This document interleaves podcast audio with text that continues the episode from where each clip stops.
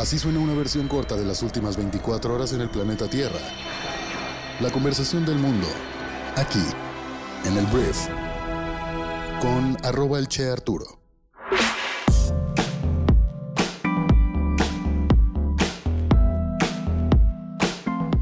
Hola, muy buenos días, bienvenidos a esto que es el Brief para este martes 15 de junio. Yo soy Arturo Salazar, tu anfitrión y uno de los fundadores de Briefy, y aquí vas a poder escuchar un resumen con las noticias más importantes para el día de hoy. Comenzamos.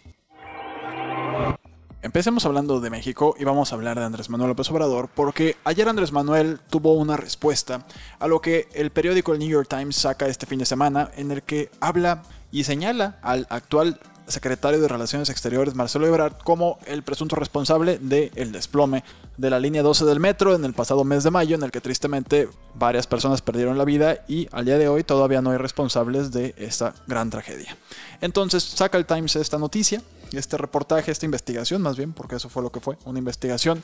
Y ayer el presidente de México aseguró que hubo filtraciones de información para la conformación de la investigación hecha por el diario The New York Times, algo que por cierto, Claudia Sheinbaum, la jefa de la Ciudad de México, había negado un día anterior. Y Andrés Manuel también afirmó que los adversarios, los famosos adversarios de su gobierno, están buscando que Marcelo Ebrard y Claudia Sheinbaum se peleen entre sí. Y esto es muy interesante porque, bueno, estos dos personajes son los posibles sucesores de Andrés Manuel López Obrador en 2024. Entonces, a pesar de que Andrés Manuel como que intenta normalizar la situación, la realidad es que sí hay una disputa por el poder entre estas dos personalidades. Y sí se ha notado el roce, el roce en diferentes partes. Obviamente cuando se cae la línea 12 es una parte, cuando hubo por ahí también un tema con la vacunación en la Ciudad de México hubo otra también ahí polémica. Entonces, tras ser cuestionado Andrés Manuel López Obrador sobre las conclusiones emitidas en el reportaje publicado el domingo por el medio estadounidense, AMLO dijo que hay que esperar al dictamen que se está trabajando por parte del gobierno capitalino, el cual podría ser publicado durante esta semana. También se le preguntó sobre si las posibles filtraciones de información por parte del gobierno capitalino pues fueran fuero amigo de cara a las elecciones presidenciales del 2024, o sea que hubieran sido puestas a propósito para tumbarle credibilidad y popularidad a Marcelo Ebrard. Y ante todo esto, AMLO dijo que los adversarios quieren hacer pelear a Marcelo y a Claudia porque pues sí son los dos nombres que suenan fuertemente para ser los sucesores de Andrés Manuel López Obrador en la cuarta transformación de nuestro país. Aquí la conspiración es la siguiente. Si Claudia Sheinbaum sí metió esta filtración a propósito para que el New York Times golpeara a Marcelo Ebrard, podríamos empezar a ver esta guerra sucia entre dos personalidades que pues quieren ser el nuevo rey o la reina de la 4T en 2024. Vamos a pasar a hablar de impuestos, lo cual es algo terrible que tenemos que hacer los seres humanos. Eh, no tanto el pago de los impuestos, sino el proceso para pagar impuestos. En México sí nos gustaría que se notara un poco más nuestros impuestos pagados, pero bueno. Hablemos de la jefa del Servicio de Administración Tributaria, la dueña del infierno del SAT, que se llama Raquel Buenrostro, que anticipó este lunes que será en septiembre próximo cuando se presente una reforma fiscal en México, lo cual se introduciría como parte de la miscelánea fiscal y que no tocaría a los asalariados ni aumentará los impuestos. Indicó que esto es porque se está perfilando una miscelánea fiscal que simplifique el pago de impuestos y ajuste el marco fiscal legal. Esto es una gran noticia porque digo, a mí me, late la idea de ampliar la base de contribuyentes en lugar de cobrar más impuestos, ya sea a los empresarios o a los asalariados. Entonces es una buena idea el hecho de que simplifiquen el pago de impuestos, porque la realidad es que digo, habrá gente que diga, guay, está bien fácil, pero hay mucha gente que dice, no, está tan difícil que mejor no pago impuestos, mejor ni me preocupo por eso. Y pues ahí hay gente que pues sí está ingresando, pero que nunca paga impuestos, pero el SAT no tiene capacidad para ir a auditar a todo México, entonces me parece una buena idea que el SAT simplifique procesos, que los digitalice aún más, que esté todo más sencillo para pues pues, aumentar la base de contribuyentes y que México pues tenga más contribuyentes en nuestro país. Más dinero para las arcas públicas, lo cual siempre es una gran noticia. Aquí el problema es cómo se gasta ese dinero pues por parte de los gobiernos de México. Hablemos de temas internacionales porque el día de ayer la Organización del Tratado del Atlántico Norte, que es la OTAN, señaló en una extensa declaración los cinco puntos que marcan sus preocupaciones principales en el planeta, y bueno, varios de ellos son países en específico. Estamos hablando de Rusia, China, Afganistán, las nuevas amenazas y la urgencia de una mayor cooperación con la Unión Europea. Esos son los cinco puntos que preocupan a la OTAN, que es una asociación eh, militar que está compuesta por principalmente países europeos y Estados Unidos. Entonces, los líderes llamaron a China y a Rusia a terminar con sus políticas desestabilizadoras y a transparentar su capacidad de armamento. También afirmaron que mantendrán su presencia en Afganistán luego del retiro previsto de las tropas, de una manera un poco más de consultores, para que el gobierno de Afganistán pues, pueda controlar a los grupos terroristas que operan en ese país. Por supuesto que la respuesta por parte de China y Rusia es no me importa lo que diga la OTAN, pero lo que sí cabe resaltar es que Estados Unidos ya está una vez más integrada a la OTAN. Donaldo, el expresidente más naranja del mundo, Donald Trump, estuvo a punto de retirar a Estados Unidos de esta porque pues decía que el resto de los países no estaban contribuyendo de igual manera en la parte económica de la organización, pero bueno, Joe Biden llega a reconstruir el puente con la OTAN y también a ser una de las principales influencias acerca de dónde enfocar la atención y definir cuáles son las amenazas, según ellos, para Occidente. Y bueno, hablando de conflictos, Estados Unidos y Rusia van a tener una cumbre el día de mañana entre Joe Biden, presidente de Estados Unidos, y Vladimir Putin, su homólogo ruso. Y Joe Biden dijo el día de ayer que Estados Unidos no busca una confrontación con el Kremlin. Lo que le transmitiré al presidente Putin, dijo Joe Biden, es que no estoy buscando un conflicto con Rusia, pero que responderemos si Rusia continúa con sus actividades dañinas. Y no dejaremos de defender la alianza transatlántica o defender los valores democráticos. Entonces, pues Joe Biden básicamente dijo, no estoy de acuerdo en muchos puntos con Vladimir Putin, pero solamente es, si él no quiere respetarme a mí, ah, entonces yo tampoco lo respeto a él.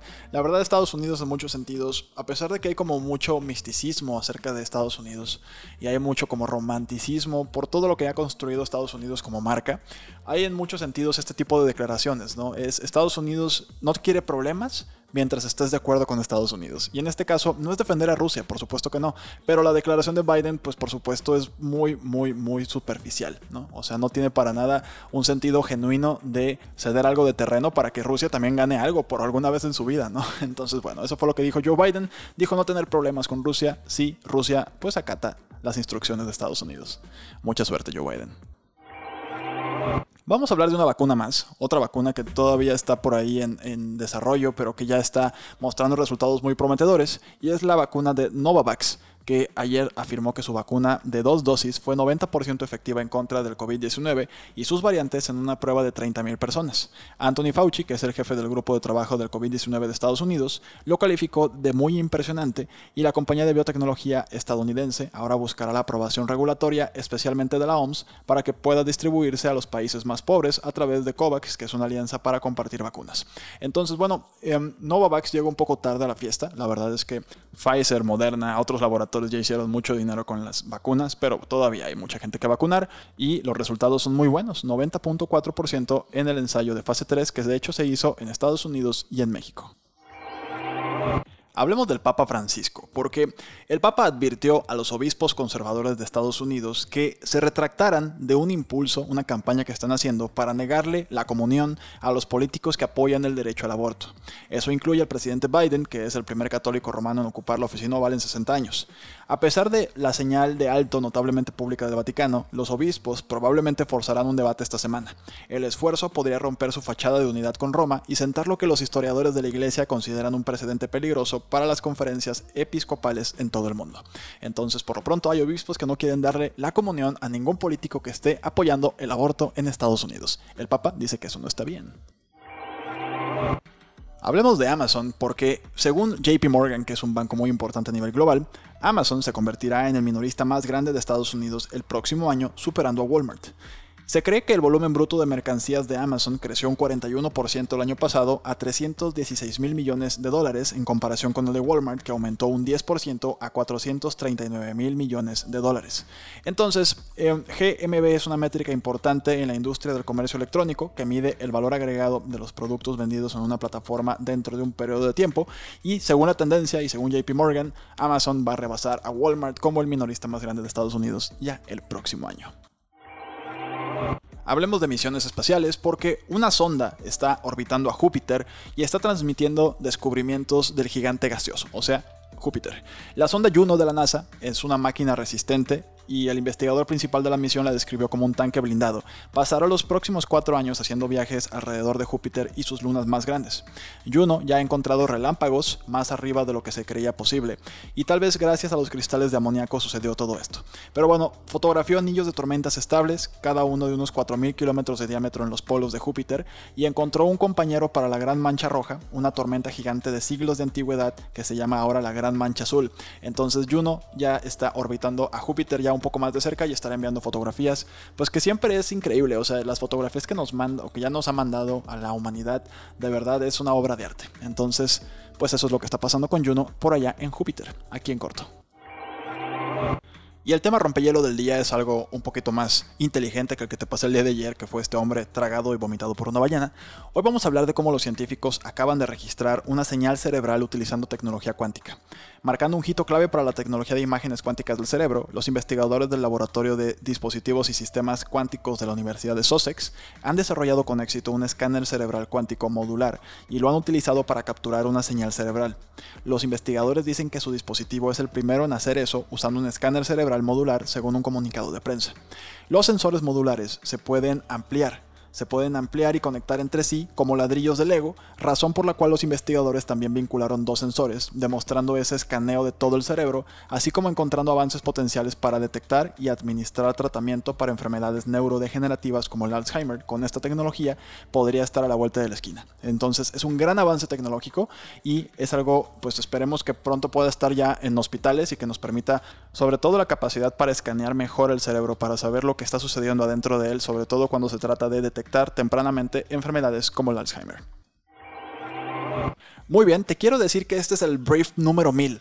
Es increíble, o sea, de verdad es increíble que hace mil capítulos comenzamos este viaje y gracias a ti hoy somos uno de los 10 podcasts de noticias más escuchados de México. Es de verdad un placer, de verdad un placer formar parte de tu rutina todos los días y no me queda más que agradecerte. Gracias por estar aquí, gracias por formar parte de esta comunidad, gracias por compartir Briefy y bueno, nos escuchamos mañana en la siguiente edición de esto que es el brief porque vamos por otros mil. Y recuerda que puedes leer más acerca de cualquiera de estas noticias en nuestra aplicación móvil, que es la plataforma que te ayuda a ser más inteligente. Para saber más acerca de Briefy puedes entrar a briefy.com. Una vez más, gracias por estar conmigo en este gran viaje y nos escuchamos mañana. Yo soy Arturo. Adiós.